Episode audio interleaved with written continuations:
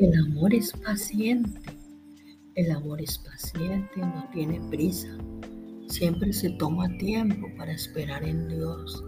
Está agradecido por su bondad y tener comunión con Él. Una persona cuya vida está marcada por el amor es paciente con las personas.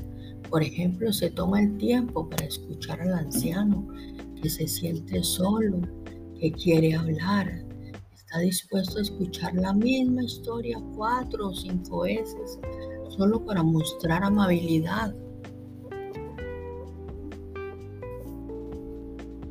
La persona paciente resistente puede aguantar algo incómodo durante un largo periodo de tiempo sin quejarse.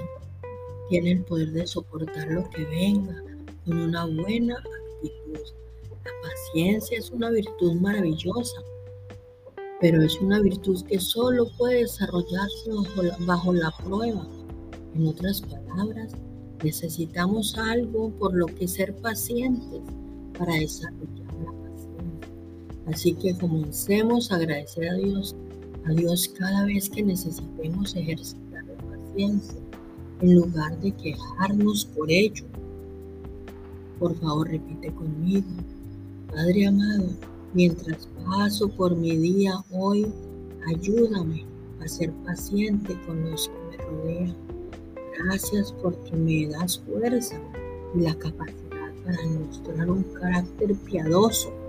Hoy, con tu ayuda, elijo ser amable y paciente en cada oportunidad que tengo